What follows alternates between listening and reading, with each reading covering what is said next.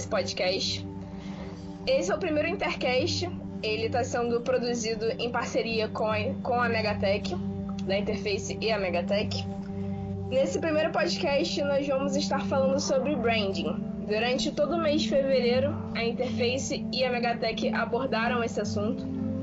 É, se você não está por dentro, dá uma olhada no nosso site, interfacecvisual.com.br. Lá você vai encontrar as nossas matérias, e-books, o nosso outro podcast, o Mega News número 1, falando sobre notícias.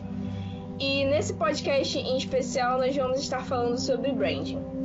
Antes de começar o assunto, eu vou pedir que os meus outros companheiros se apresentem.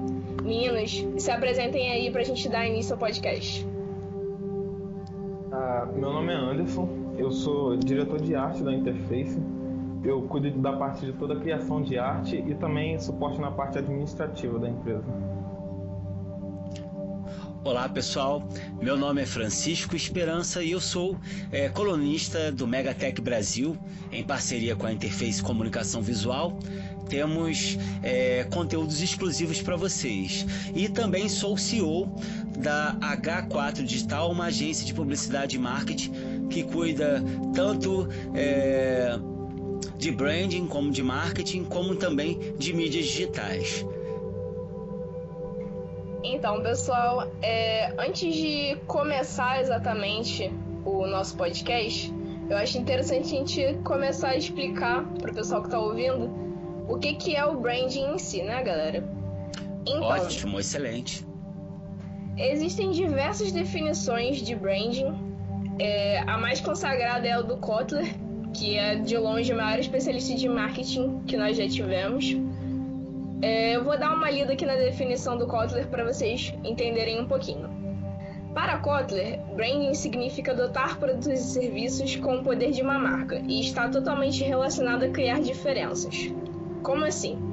Então, quando a gente começa a falar sobre branding, a gente está falando sobre a marca e toda a gestão de uma marca.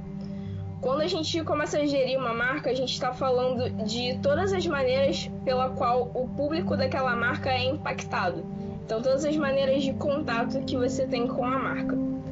Então, você precisa criar diferenciais para que a sua marca seja bem vista pelo seu público.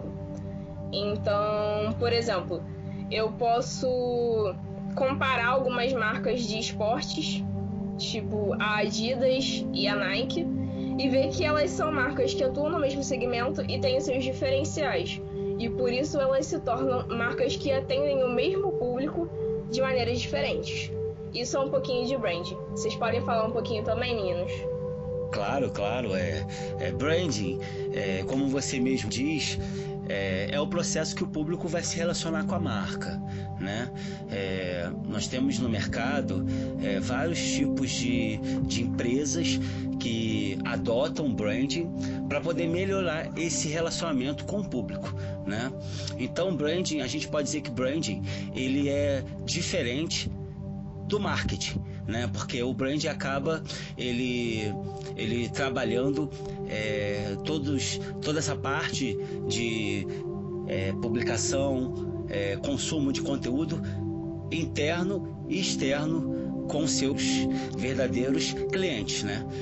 Então, é, o brand ele tem que ser algo que impacta, ele tem que ser algo que faça com que é, o usuário que precise daquele produto e serviço pense primeiramente na sua marca. Né? Pense primeiramente no seu, no seu diferencial.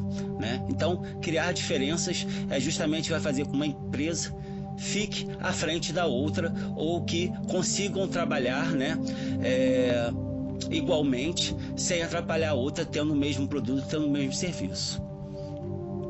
É, exatamente. O, o brand ele se trata quando você compra uma marca X ao invés de comprar a marca Y. É, é exatamente o brand da empresa fazendo você escolher. Teve um motivo para você escolher essa marca, para você simplesmente optar por ela e não levar em consideração o preço, porque sabe que ela vai te entregar um bom produto. Sabe que ela, ela fez o brand, criou o relacionamento com você e você cria uma confiança com essa marca para poder adquirir o produto dela, mesmo que seja mais caro ou não seja, mas você não está pensando no preço, mas no valor. Porque brand é no momento em que você faz a sua marca é, adquirir valor para o usuário, para quem compra o seu produto. Exatamente. É, como o Anderson estava dizendo, o branding ele é muito importante, principalmente na nossa situação atual de mercado, porque a gente tem produtos que cada vez mais são parecidos. Então fica difícil você escolher entre um produto e outro que são muito parecidos. E muitas vezes a gente acaba optando justamente pela empatia que a gente já tem com a marca X ou com a marca Y. E é aquilo que acaba sendo o que a gente acaba. o fator de decisão de compra no final. É, então, seguindo o assunto de branding, é, a gente precisa fazer uma diferenciação aqui, né, galera? Muita gente, quando está começando a estudar branding, tem uma certa dificuldade de desassociar marca de branding e acaba achando que é a mesma coisa. E na verdade são coisas completamente diferentes. O que vocês têm para comentar sobre isso, meninos? É, sobre isso, assim, o que eu tenho para falar é que quando você compra um produto X e, e você escolhe por ele, você não está escolhendo pela logo, pelo logotipo. Você está escolhendo pelo valor que esse produto tem. Você não. O, o brand, a diferença entre brand e marca e tal, é exatamente isso. Porque a marca é o logotipo, é o, o, o, o que a sua empresa é, o símbolo da empresa. E o brand é o que ela representa para o usuário, o que ela realmente faz diferente. Então a gente pode dizer que a marca ela vem antes do branding e o branding vem depois da confecção da marca, né? É, é tipo um start inicial, né? Para você poder ter o, é, uma continuidade daquela ideia, uma continuidade daquele produto e serviço que você criou no mercado. É, eu acho que o, o brand é um processo constante. Ele, ele não pode parar. A marca você cria, né? E ela vai ficar por muitos anos ali, mas ela já foi criada, ela já teve um start, um início e um fim. O brand não. O brand ele se apropria da marca para poder melhorar seus produtos, seus serviços, para melhorar o seu nome no mercado, né? Exatamente. Outra coisa que diferencia muito a marca do branding é a maneira como eles são empregados. É, muitas empresas fazem uma marca, têm uma marca, e aquilo tá meio que só de enfeite. Eles não utilizam de fato a marca, eles não utilizam de fato a ideia que aquela marca poderia passar para o consumidor deles no final. Então a marca acaba sendo só uma parte durante o projeto de criar uma empresa, mas ela acaba não se apropriando de fato da empresa. Ela não se torna o fator diferencial, ela não se torna o que aquela marca pode mudar no mundo e mudar na vida dos consumidores dela. E por isso até que as pequenas empresas não adotam ou não conhecem a palavra branding. Né? É, fica restrito a grandes empresas a, a, colocação desse método, a colocação dessa, dessa, desse, desses recursos que o brand oferece. Né? É, aí acaba limitando a pequena empresa e, e dizem só que grandes empresas que fazem brand, as pequenas não fazem, justamente por causa disso. É, isso daí também se gera por, pela falta de conhecimento do pessoal que abre uma empresa e está é, despreparado para poder posicionar a marca, para poder de fato fazer ela alavancar. Faz uma empresa e fica só naquele beabá mesmo e não vai mais a fundo. É mais uma falta de informação também do que a diferença entre pequeno e grande. O pequeno também pode fazer o brand, numa escala bem menor, é claro, por causa da falta de recurso e tal. Mas isso vai mais pela falta de conhecimento que o, o pessoal está tendo sobre brand. Mas vocês não acham que, por exemplo, com o advento das mídias sociais e do marketing digital, fazer brand não se tornou cada vez mais fácil e mais acessível para os pequenos empresários? É, fácil. Porque, tipo assim, não é só porque você posta no Facebook que você faz brand. Porque o brand envolve muito mais quando você faz um post ou coisa assim, tudo nele tem que ser pensado, tudo nele tem que estar tá ali por um motivo para gerar um gatilho no seu público ou gerar uma relação com o seu público. É, se você não tem um conhecimento para isso, fica difícil para pequenas empresas é, fazer esse brand, mesmo com essa, as mídias sociais assim, é, agora ficando bem mais populares, mesmo com isso ainda fica bem difícil para as empresas fazer esse brand. É, nós, por exemplo, da, da H4 Digital, a gente é, faz branding, é, a gente só não classificou a atividade que a gente faz como brand, mas a gente já faz brand automaticamente, né? A gente tem clientes, por exemplo, que a gente cuida da página social deles, né? É, é, por exemplo, é, agora no carnaval a gente criou, a gente todo o conteúdo é temático para o carnaval, é personalizado para o carnaval. Então a gente coloca a data dos desfiles, a gente coloca é, dicas de como aproveitar o carnaval, eventos que vão acontecer é, nacionalmente, né? É, desde, desde de Recife até Olinda, até porque são lugares, né? Que essa empresa de transporte trabalha fazendo seu fretamento. Então a gente acaba com é, os conteúdos que a gente está colocando, é, desenvolvendo um produto tanto para quem é e quem trabalha dentro da empresa, quanto também para quem está do lado de fora, né, e quer receber essas informações aí também para poder curtir o carnaval, né? Então a gente atrai, é, eu acho que isso que é brand, é você fortalecer sua marca independente é, do cliente que está, né? Fazer com que, com que ela, com que as pessoas que estiverem é, procurando informação possam é, pensar em você em primeiro, possam pensar é, no serviço que você oferece em primeiro lugar, né? Exato. É, é mais ou menos, para dar um exemplo aí, é mais ou menos como ir para academia. Você tem que malhar sua marca todo dia para ela ficar forte, para que ela fique fixa na, no usuário, para que ela crie essa confiança. E tem que ser constante. Constância é um dos fatores principais de brand. Exatamente. O Francisco tocou num ponto muito importante de muitas pessoas acreditam que o branding ele é feito somente para o consumidor. E isso é uma grande falácia. Porque se a gente pensar o branding, ele tá ligado a todas as pessoas que têm contato com a marca. Independente das pessoas que trabalham na empresa e das pessoas que consomem os produtos daquela empresa. Então, o branding ele tem um papel muito importante de fazer com que as próprias pessoas que trabalham naquela marca estejam envolvidas com ela. Porque pensa comigo, para que eu vou trabalhar uma marca que eu não gosto, que eu não tenho empatia, que eu não, que os valores dela não me interessam, não me geram nenhum tipo de interesse, eu não e é justamente para isso que o branding serve, para que ele mantenha envolvido as pessoas que estão trabalhando na marca e as que estão de fora, as que são consumidoras dela. É, lembrando que o marketing negativo, o marketing positivo, você ganha 5 clientes. O marketing negativo, você perde 50, né? Acho que acontece mais ou menos com branding também. Você tem que, é, quanto mais você fala bem, mais pessoas vão estar. É, quanto mais, não só você fala bem, mas se sentir bem é, com a marca, né? A marca fazer diferença na sua vida, você vai falar cada vez melhor dela e vai adquirir mais adeptos para aquela, aquela marca marca para aquele serviço ou produto, né?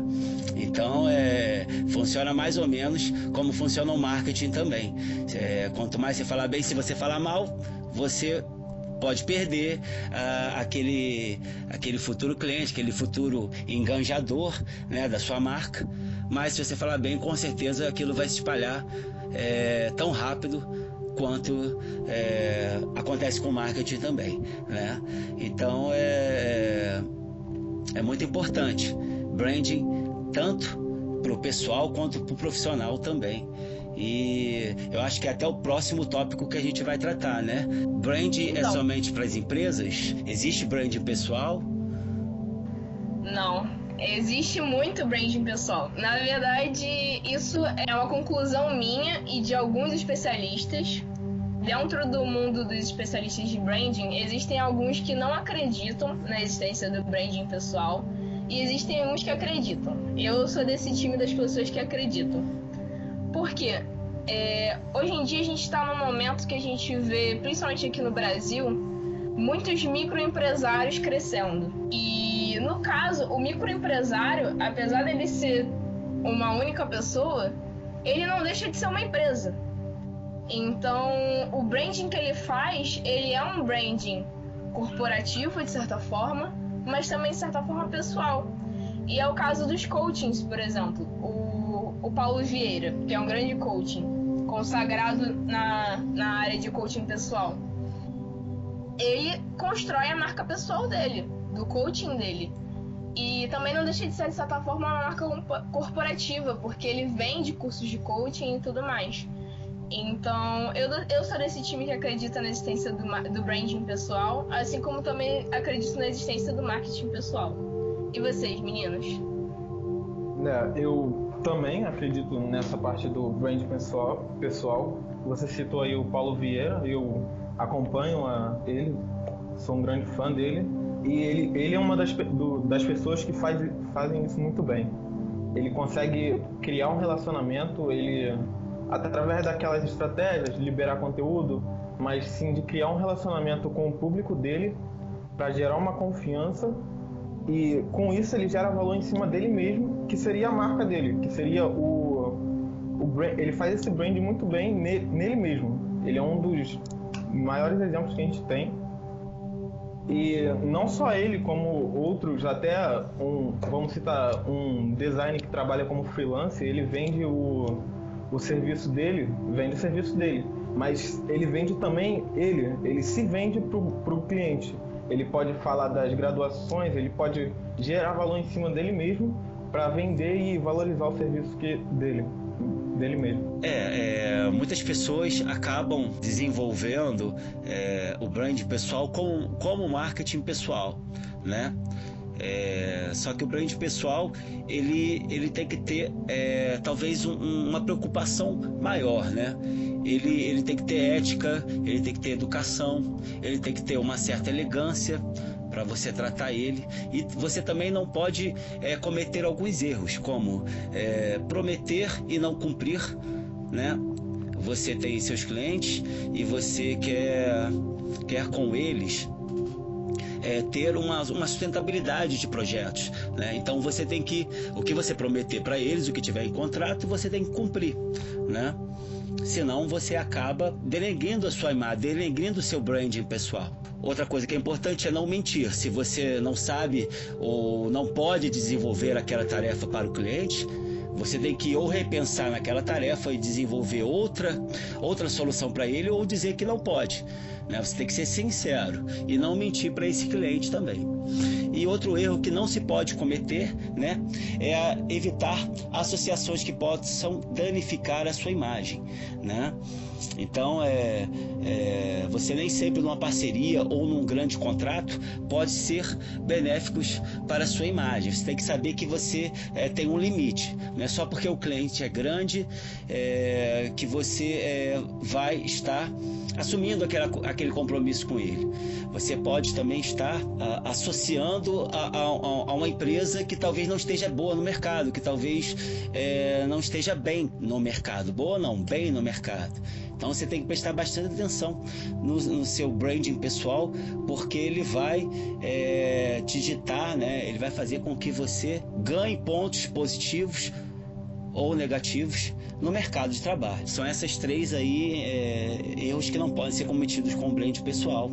E o mais importante é você ter ética, educação e também saber desenvolver é, soluções para as empresas e ter elegância para isso também. Exatamente como o Francisco disse. Essa parte da associação de marcas é muito importante, porque dentro do mercado a gente vê muitas marcas, muitas empresas que se associam a outras empresas e acabam se tornando parceiros. Mas um fator essencial que a gente precisa analisar antes de acertar uma parceria, independente do grau dela, é entender se essa parceria também vai ser boa aos olhos do seu público. Porque não adianta você se associar a uma empresa que de repente tem um público completamente diferente do seu e de repente ela tem um posicionamento que até vai contra certas partes do seu posicionamento de marca. E aí o que acontece? Você não vai estar sendo claro durante o seu posicionamento, você não vai estar sendo coeso e na verdade você vai estar fazendo um discurso contraditório para o seu público. E isso é péssimo para sua marca. Uma marca que não deixa claro a que ela veio e o que ela está se propondo a fazer é uma marca que não tem uma comunicação clara. E isso é muito ruim para uma construção de um branding efetivo. que não tem uma consistência, né? Exatamente. Bem, pessoal, finalizando esse assunto do branding pessoal, se você quiser saber um pouquinho mais sobre branding pessoal, nós temos uma matéria específica sobre isso no blog da Interface e também no site da Megatech, megatechbrasil.com. E também temos um nosso e-book que é como e por que fazer branding e lá tá tudo muito bem explicado, muito mais detalhado do que você vai achar aqui no podcast. Aqui a gente está tendo um bate-papo geral sobre branding e lá você vai ter todas as informações de maneira muito mais clara e também muito mais detalhada. Agora a gente vai estar tá falando um pouquinho sobre cases de sucesso na área de branding. Esse material de cases você só vai achar aqui no podcast, então fica bem atento que a gente tem informações muito boas para passar. Esse material aí eu tava esperando, hein? É a cereja do nosso bolo, né? Pois é. Então, é, agora falando dos cases de sucesso, a gente separou quatro empresas que têm o branding muito consagrado. Uma delas é uma empresa multinacional e as outras duas são empresas brasileiras a gente separou o Itaú, a Volkswagen do Brasil, o Boticário e a Riachuelo. Alguém se arrisca a falar de uma dessas empresas? Bom, o Itaú é uma, uma das empresas em que, quando você olha o comercial deles, para quem entende e trabalha com branding, já vibra, vamos dizer assim, porque é uma empresa que sabe aplicar isso muito bem. É uma empresa que consegue fazer esse relacionamento com o usuário de, de uma maneira com, com, bancos que seriam relativamente algo ruim por causa de juros e tal. Mas ela consegue passar isso, fazer esse relacionamento através do comercial e através de ações também, como aquelas bicicletas do Itaú que tem pontos turísticos, ou não necessariamente em parques, que geram valor e, no caso, adicionam a vida da pessoa. Isso é que faz aumentar o, o relacionamento com a empresa. Isso muda o mundo, né?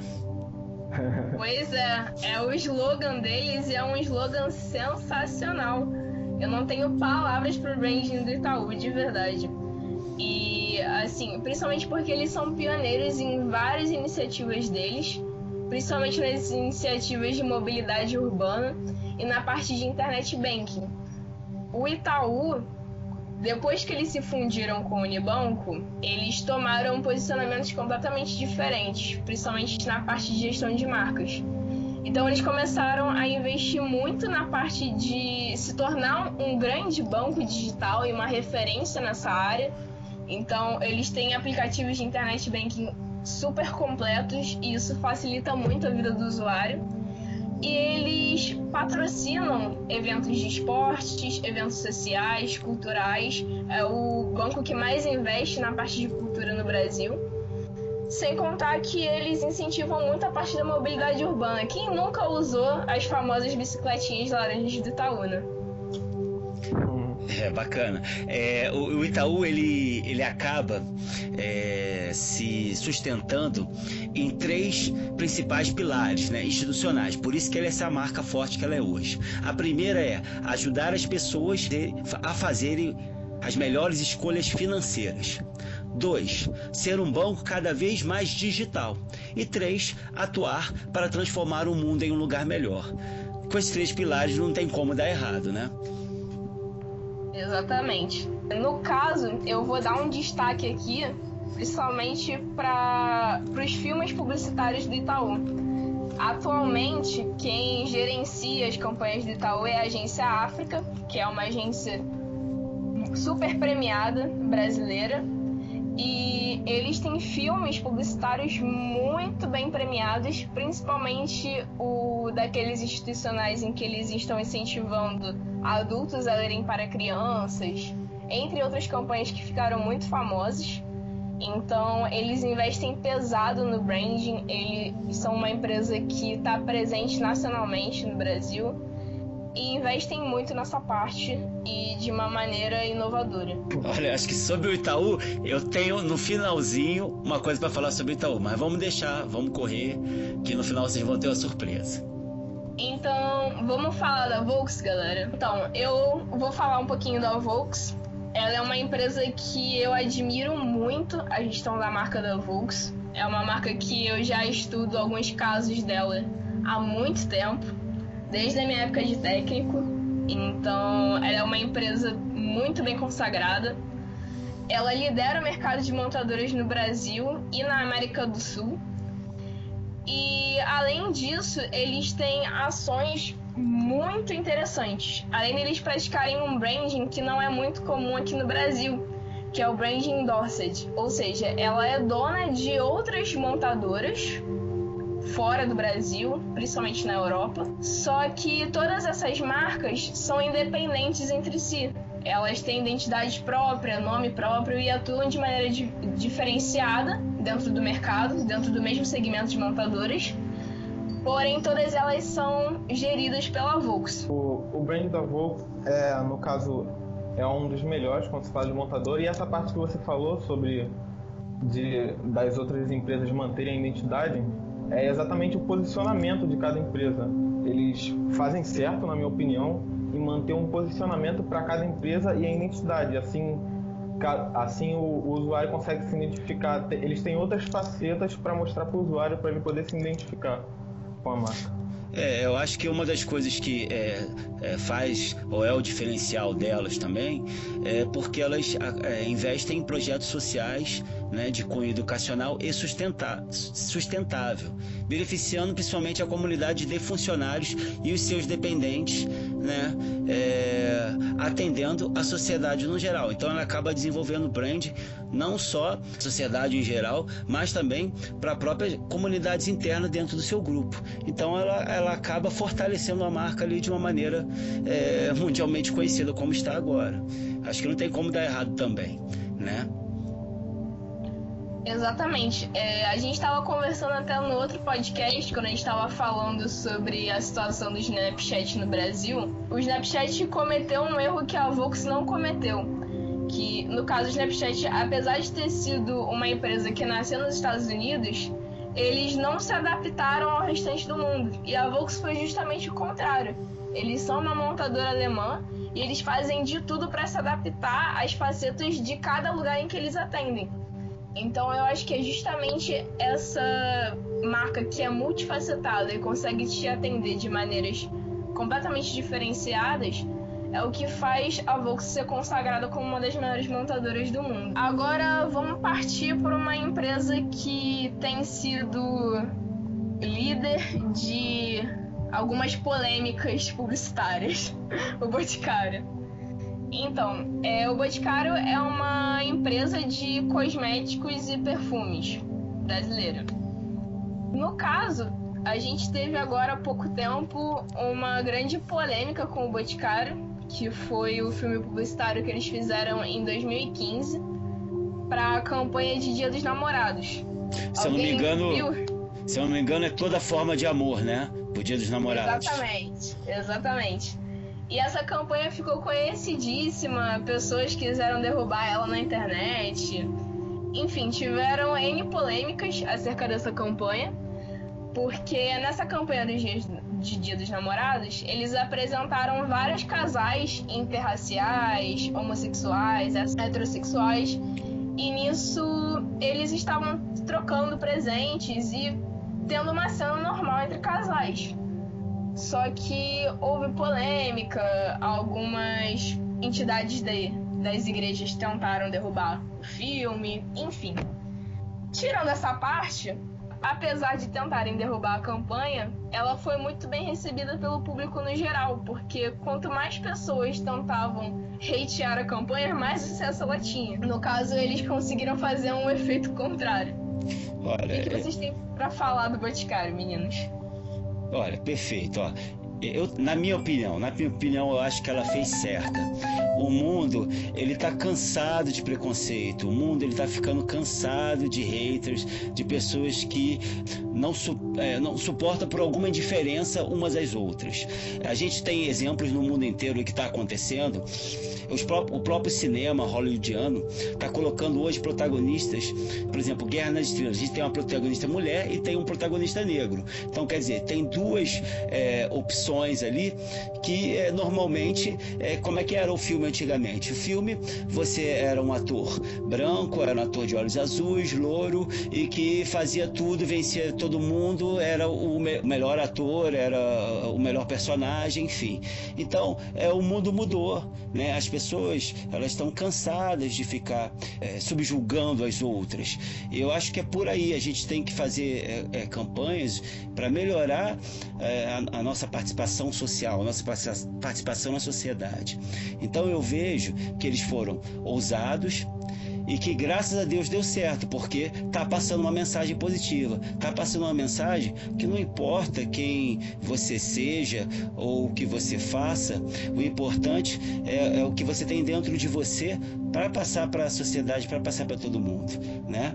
Então eu aprovo essa, essa iniciativa e gostei muito. Na época curti também, acessei o site dos vídeos, do vídeo e curti também. Gostei muito.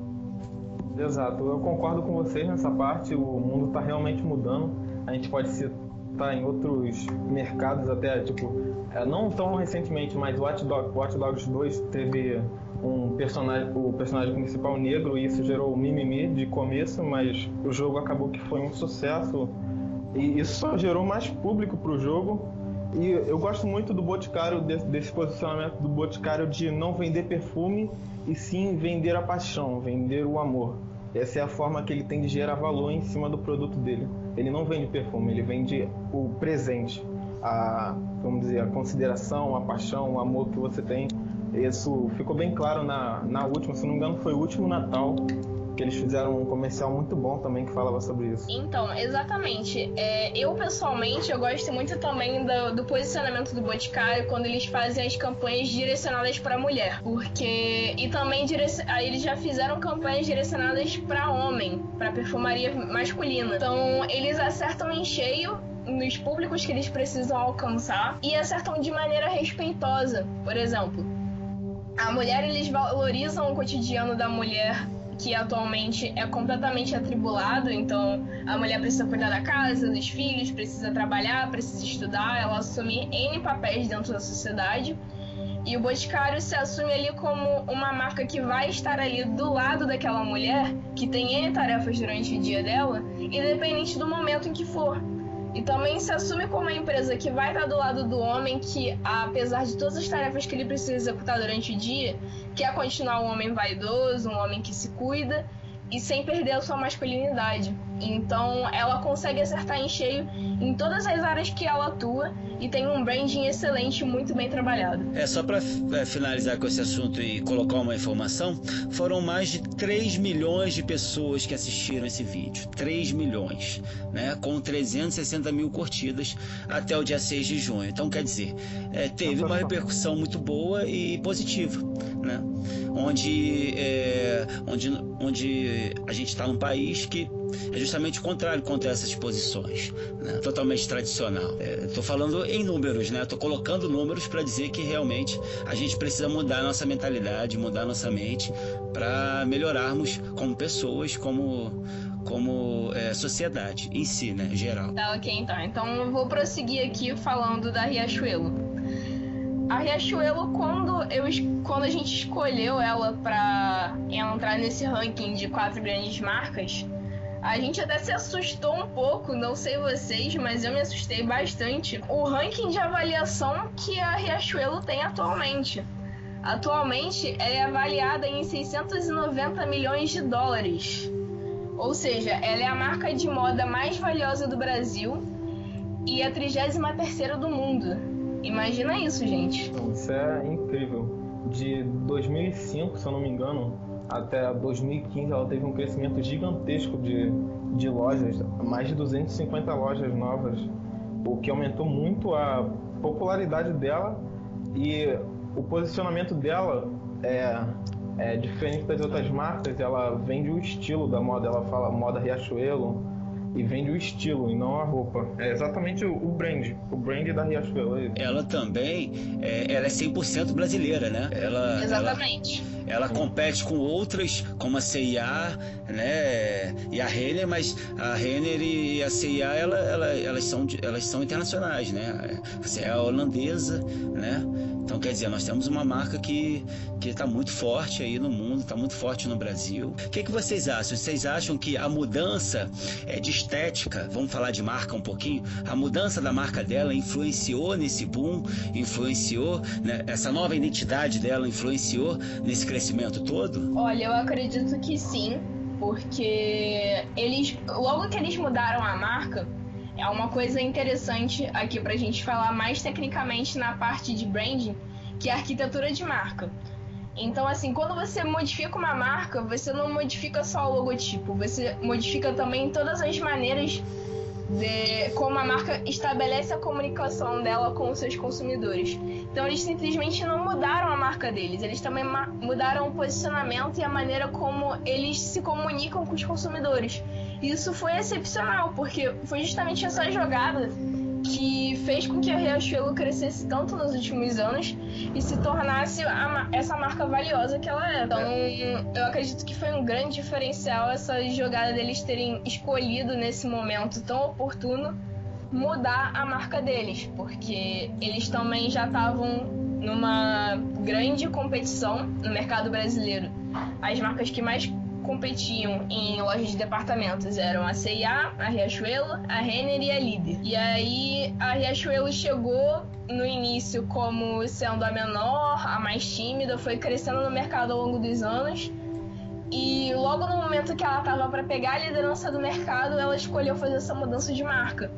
Então foi uma ação justamente para chegar no topo e chegar onde ela gostaria de chegar. Exato, esse, esse redesign, no caso, ele muda todo, toda a estrutura da, do posicionamento e são poucas empresas que conseguem fazer isso, é, enxergar antes do mercado o que tem que ser feito para poder alcançar o topo, saber que em vez de ficar competindo com tal loja, fazer o seu diferencial para poder alcançar o topo, o objetivo da, da marca. É, sobre a implementação do brand nela, dela, né, no caso da Riachuelo, é, eu tenho um exemplo é, real, né? Eu tenho uma amiga, agora ela saiu de uma empresa X e foi para Riachuelo, para uma empresa é, de roupas, né? Ela trabalhava com é, ela era gerente né, dessa empresa, ela trabalhava gerenciando é, produtos como é, cama, mesa, né, é, produtos do lar. Né, e ela foi para uma empresa que trabalha com roupas, que trabalha com tecidos é, de vestimento. Né? Ela está há 20 dias ainda fazendo treinamento, ela ainda não foi para uma loja real. Então, quer dizer, a Riachuelo ela está investindo naquele funcionário, é, passando tudo que é necessário, vendendo para ele a ideia para depois colocá-lo no mercado para poder vender, para poder fazer com que ele venda, desculpa, a, a ideia dele para o público, né? Então é, é, ela só agora ela começou no início de janeiro, só agora no início de fevereiro, desculpa, e só agora ela, ela vai começar a partir de segunda-feira a, a, a vender os seus produtos, mas ela passou por um processo aí grande, conhecimento, né, de imersão na marca para agora estar executando as suas tarefas como gerente de, de loja, né? Então é para vocês verem como ela leva a sério e como é uma marca que está onde está por causa disso. Investe nos seus funcionários, é, investe, coloca a, a ideia principal dela dentro da cabeça dos funcionários para que eles possam estar tá executando da melhor maneira possível o que elas têm de, de melhor. Né? Exatamente. Como o Francisco disse, eles têm uma consciência de marca dentro de toda a corporação, independente de quem é o funcionário e do grau de atuação desse funcionário. Eu tinha um professor que ele sempre me dizia a seguinte frase: numa empresa que faz marketing de verdade, até o porteiro faz marketing. E isso é uma verdade absoluta, porque não tem como você vender uma marca sem que você sinta o um mínimo de empatia por ela. É completamente impossível. Você vai estar vendendo algo que você não acredita. E o branding, ele tem essa grande faceta de fazer com que todas as pessoas estejam envolvidas com aquilo e acreditem de fato no potencial transformador que aquela marca vai ter, independente do produto que ela venda. Sim, sim, isso fica bem claro, assim, quando às vezes, vamos dar um exemplo aqui, no restaurante tem funcionários de uma marca X mais conhecida que exibem o seu crachá com orgulho, com orgulho de trabalhar na marca. E tem outros funcionários que não, não estão muito, não são, não tem essa empatia com a marca. Então não, não tem esse, ah, eu trabalho na marca X. Esse trabalhar na empresa, não trabalhar para a empresa. Esse é um diferencial que faz o desempenho e o potencial da marca aumentar muito. Não, perfeito. Eu mesmo, eu mesmo dou aula, né, de informática em instituições físicas também. É, vou começar é, daqui para frente, um pouquinho mais na frente, a dar aula virtual, mas eu dou aula física. Já passei por várias escolas e eu tenho escolas que na, na primeira vez que eu me apresentei, ela me, me, vamos dizer assim, ela me contratou logo de imediato. Na outra, ou, ou numa outra, eu tive que estar é, passando por um processo de adaptação de conhecimento, de metodologia, de conhecimento, de, de, é, de personalidade da empresa, de personalidade da marca. Ela me vendeu primeiro a marca para depois né, eu começar a, a, me adaptar e mentalizar ela. Né? Então, é, me deu mais vontade de ficar e hoje, graças a Deus, estou com ela há muito tempo e estou nela por causa da ideia que ela, que ela me deu de influenciar pessoas, de melhorar o ensino e tudo mais. Então, é, quem faz isso, a empresa que faz isso, tem tudo para dar certo, tem tudo para vencer no mercado, né? É justamente os diferenciais que vão fazer ela crescer e permanecer no mercado. Exatamente. É, encerrando o nosso assunto de cases, se você conhece algum case de sucesso que não foi abordado nesse podcast, por favor, enviem pra gente, peçam que a gente faz. Vamos trocar um pouquinho de assunto, já que a gente já falou dos cases. Vamos falar um pouquinho sobre tendências do branding para 2017. O que será que o branding está reservando agora para 2017? O que vai ser tendência nesse ano na prática de branding? Eu, particularmente, acho que uma das maiores tendências nos últimos anos e que vai se firmar agora em 2017 é o branding equity. O que é isso exatamente? Vamos para uma explicaçãozinha básica. Esse termo, ele vem ganhando muita popularidade no marketing porque ele se refere ao momento em que um produto ou serviço acaba gerando valor agregado graças ao valor que a marca, que é a marca que já está atrelada àquele produto, possui. Então, por exemplo, digamos que eu vá numa loja comprar um smartphone. Eu tenho marca X e marca Y. Essas duas marcas me apresentam produtos que são muito parecidos. E aí eu fico em dúvida, se eu for olhar só tecnicamente os dois aparelhos, sobre qual deles eu vou escolher. E aí eu acabo me atentando à marca de cada um deles. Uma marca eu vejo que eu não conheço, e a outra marca eu conheço e já tenho um histórico de compras com ela. Eu já comprei outros produtos e eu me senti satisfeita, me senti bem atendida e me senti, senti que as minhas necessidades foram sanadas por aquela empresa. Então, em vez de pegar o produto da outra empresa que eu não conheço, nunca tive nenhuma experiência com ela, é muito mais fácil que eu escolha o da empresa que eu já tive alguma experiência. E é exatamente isso que o Branding Quiet faz. Ele faz com que o seu usuário tenha a certeza de escolher aquela marca, independente do preço dela, independente de qualquer outro valor que faria com que eu não decidisse por comprá-la. Então, meninos, vocês têm alguma, alguma outra explicação sobre Branding Quiet, alguma outra tendência de 2017 para falar? E esse Branding Quiet, ele acaba, ele acaba é, criando uma rede, né? É, por exemplo, eu tenho hoje pessoas que, é, para dar um exemplo, né, eu acho que seria perfeito para isso, é, são os celulares da Apple. Né? Tem pessoas hoje que não sabem me mexer metade dos recursos que ele tem, né? mas mesmo assim compra porque Outras pessoas falam bem, porque é bonito, porque agrega valor, mas não utiliza todos os seus recursos, né? Ah, tem outros que preferem o Android, né? Aí quem tem Android não quer ter o, não quer ter o iOS, porque tem iOS não quer ter Android. Então eu acho que é, faz toda a diferença, né? É, essa, essa personalização, né? E, e, e, acaba sendo uma humanização também quando você tem um excelente atendimento. Eu acho que quando você tem um produto muito bom e um serviço muito bom e não tiver atendimento, você acaba com aquele serviço muito bom, com aquele produto muito bom, né? Então eu acho que podemos colocar como exemplo aí de brand equity a, a Apple e seus é, dispositivos aí maravilhosos, dispositivos diferenciados, né? Que acaba é, sendo diferencial mesmo para cada, cada cliente. E, e, e, cria uma rede, né? De pessoas que utilizam é, aquele produto, aquele serviço, às vezes que nem, nem sabem qual o potencial dele máximo, mas utiliza porque tem outras pessoas utilizando também. Exato. Um, um dos exemplos que o pessoal conhece muito disso são os fanboys das marcas pessoal que defende marca X ou Y é simplesmente porque ele criou uma afinidade muito grande com a marca e até mesmo o pessoal mais extremista, o pessoal que, tem, que fala mal, eles se irritam e esse é um dos exemplos que a marca fez muito bem esse brand com ele, que ela realmente criou um vínculo com esse consumidor. Por isso ele defende ela e até de forma exagerada tem muitos exemplos disso na internet, tem muitos exemplos disso em videogame, em N partes do mercado. Exatamente. Ele virou um consumidor fidelizado, né? Ele compra aquele serviço, aquele produto daquela marca e não abre mão de comprar para qualquer de comprar em qualquer outra marca que não seja aquela. Fidelizado e cego também. Pois é.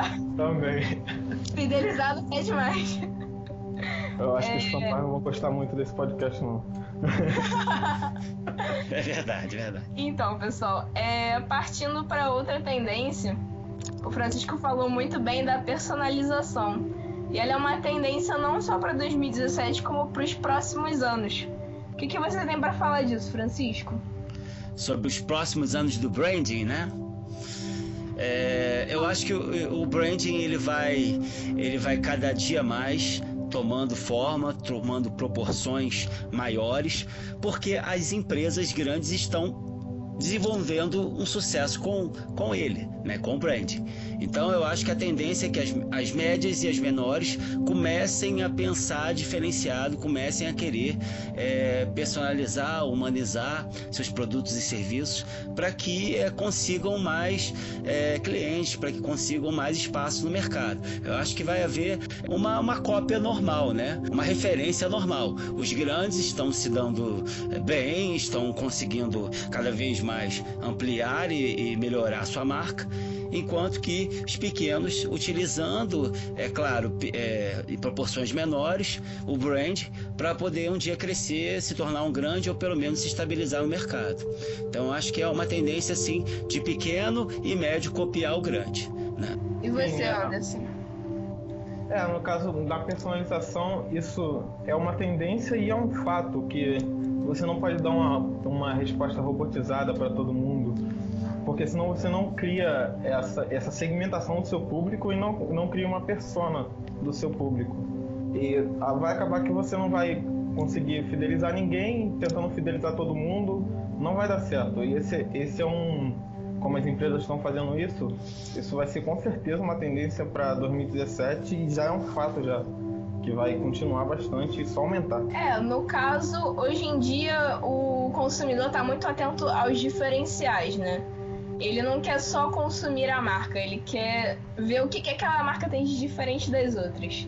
E o que, que ela pode oferecer de diferente. Ele quer então... comparar, né? Ele quer comparar. É. Exatamente. E assim, a personalização é um fator que entra crucial aí justamente pela criação de nichos que a gente tem no mercado.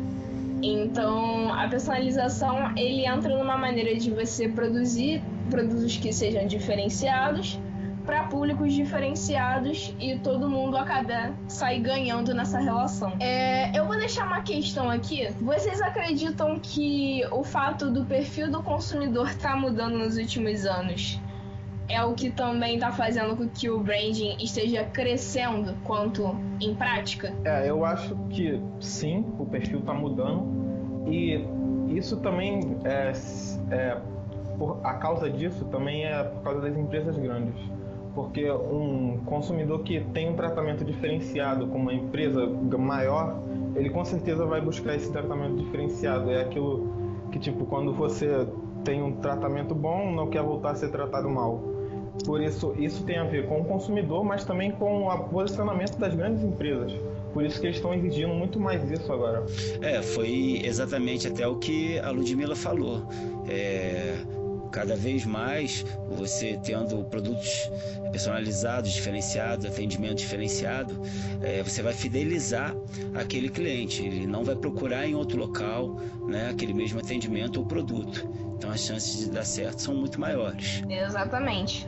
E uma coisa que vem crescendo também é o perfil do consumidor consciente. Então, ele não quer só consumir uma marca, ele quer saber para onde vai o dinheiro dele, quais são as preocupações institucionais da empresa, se ela tem algum tipo de posicionamento social, quais são os valores da empresa e tudo mais.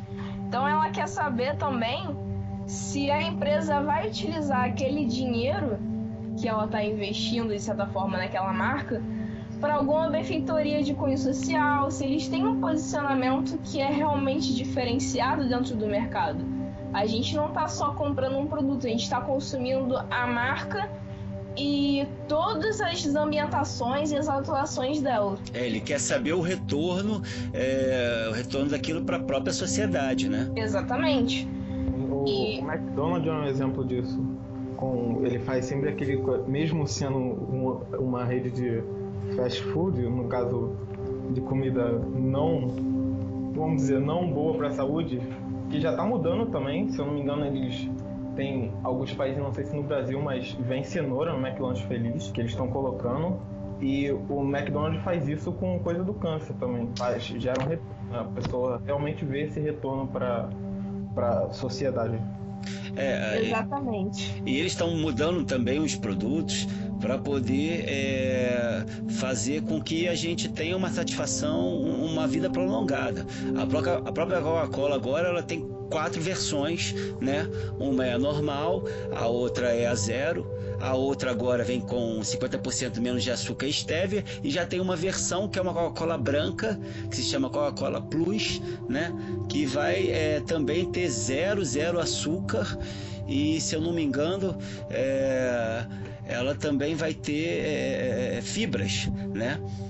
Para é, você poder ter uma, uma, uma cons, continuar consumindo aquele produto, é, tendo a mesma sensação, mas ele mais saudável também. É, exatamente. E o consumidor tem procurando, tá procurando cada vez mais estar tá sustentável, estar saudável, cuidar de sua saúde e também tem suas preocupações sociais cada vez maiores, como o próprio Anderson citou no caso do McDonald's eles têm, por exemplo, o dia do Big Mac, em que eles revertem parte da renda para causas sociais. E tem a casa Ronald McDonald, que é uma casa que faz trabalho com crianças que sofrem de câncer aqui no Rio de Janeiro. E é um trabalho muito bem reconhecido pela mídia e tudo mais. Então, são empresas que estão investindo cada vez mais nessa preocupação social, e isso acaba sendo uma tendência de mercado atualmente. E é bom lembrar também, né, galera, que as empresas que queiram ter, que tenham interesse em fazer esse posicionamento social, façam também por boa vontade, não só para ganhar mais valor para sua marca, mas também porque vocês realmente querem de fato fazer isso. É, não só para vender, para para ganhar mais dinheiro, né? Não só por dinheiro, mas sim para realmente modificar as coisas e o mundo. É, eu vou causar uma polêmica aqui. A gente só deu exemplos de cases, de empresas fazendo o bem. E quando elas fazem o mal, né? Eu não vou dar um exemplo aqui. A gente conhece uma empresa que há pouco tempo é, houve um escândalo, né? Ela, junto com, com o governo, é, é, é, deu um problemaço aí a nível nacional, né? Mas ela era uma empresa que se dizia, é, ela era uma empresa que investia muito em sustentabilidade, não vou falar nomes, né? Para não estragar aqui o nosso é. Intercast. Mas ela, é, é, todo mundo já sabe quem é É, tá, ela. Tá.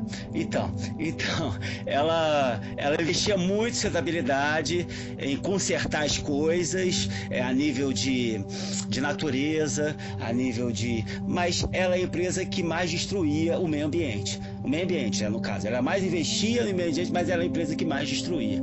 Então, quer dizer, é, pra gente que está vendo um comercial ali, pra gente que está vendo as coisas, é muito legal.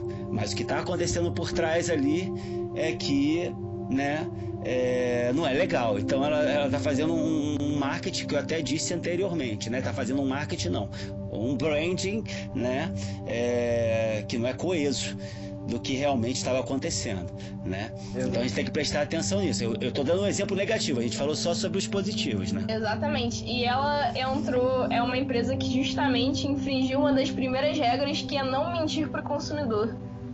Jamais minta para o seu consumidor, jamais prometa coisas que você não possa cumprir e jamais minta a respeito das suas ações com o mercado. Isso é péssimo para a imagem de qualquer marca. É como num relacionamento, a sinceridade, a confiança depende muito da sinceridade. Mentir é um tiro no pé para qualquer empresa. Não, com certeza. Você tem que ter um, um relacionamento coeso, sincero. Senão, um dia a máscara vai cair, né? E quando a máscara cai, já era. Não tem como reverter mais depois. Ou para depois. Aí é um processo, né, de você relimpar a sua marca, né? Né? Aí são 10 passos para trás para. É, pra, aí pra, é, muito, é muito pior. Então, era esse recado que eu queria dar.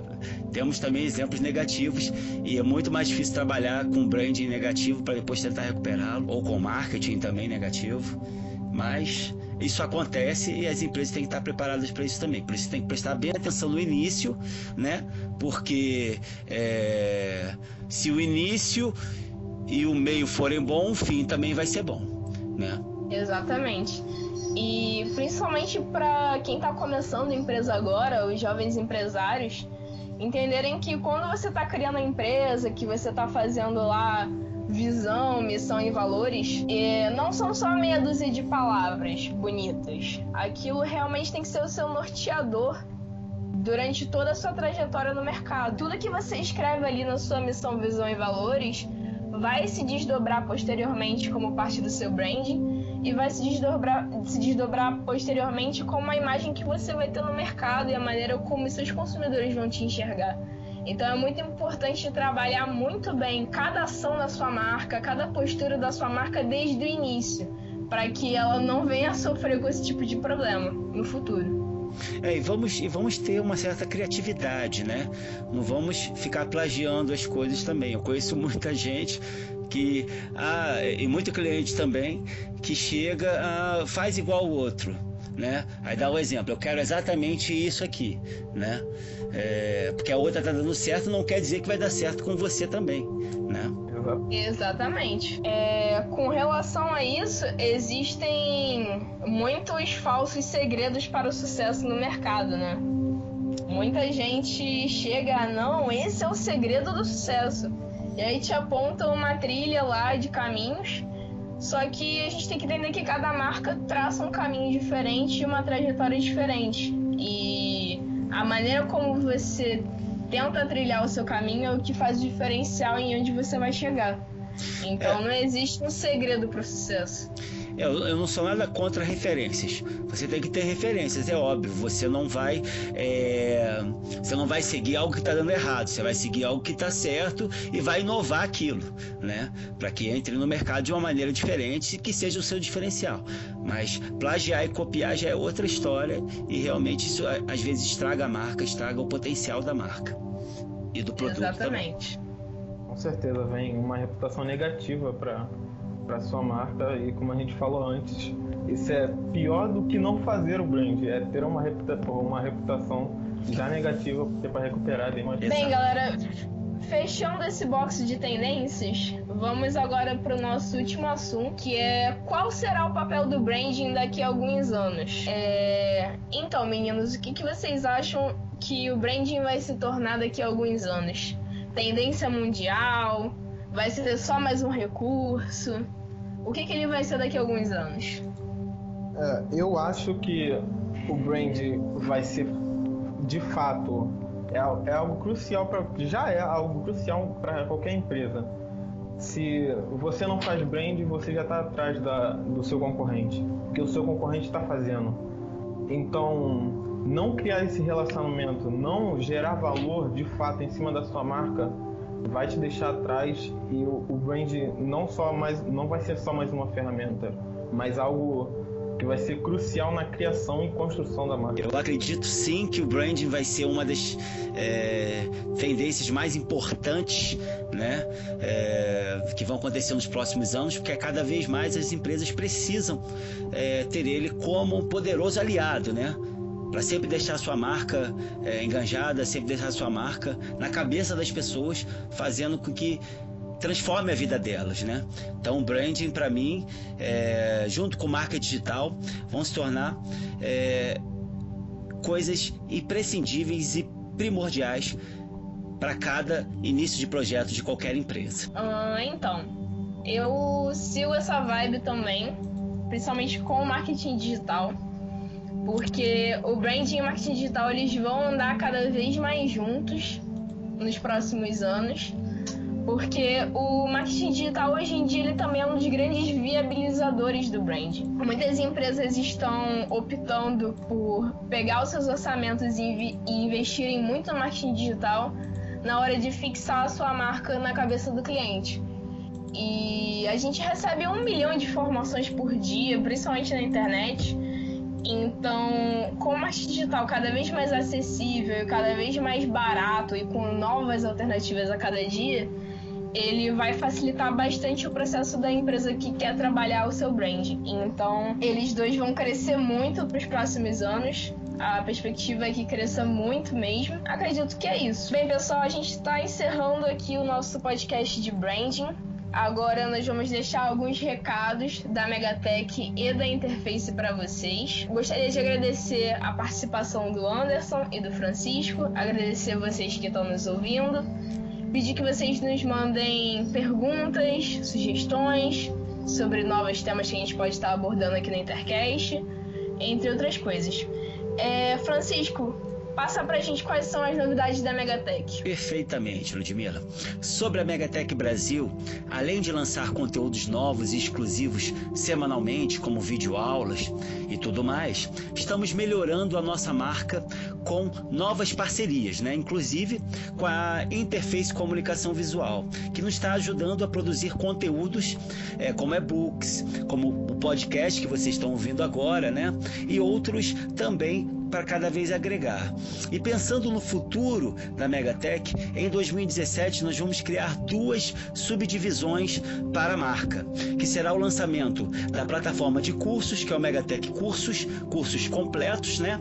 E também é, o serviço Mega Resposta, que é onde o usuário vai colocar a sua resposta e a gente vai é, estar respondendo ela da melhor maneira possível. Então vamos ter duas plataformas novas para justamente melhorar a nossa marca dentro do mercado. E sobre a agência H4 Digital, nós iremos trabalhar um brand mais imersivo, né? Sempre buscando o máximo de informações do cliente para solucionar os seus problemas internos e externos, fazendo com que sua marca tenha seguidores fiéis e colaborativos. Essa é, é o nosso recado aí pro pessoal. Pode continuar, Ludmila. Então, pessoal, vou passar para vocês alguns recados da Interface agora para 2017. Como o Francisco disse, nós temos uma parceria com a Megatech de criação de conteúdo.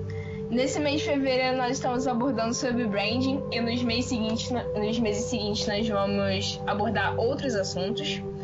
Se você quer saber um pouquinho mais sobre branding, é só entrar no nosso site interfacevisual.com.br. Lá você tem acesso às nossas matérias, ao nosso e-book Como e Por que Fazer Branding, ao nosso primeiro podcast, o Mega News número 1, e a esse podcast aqui também.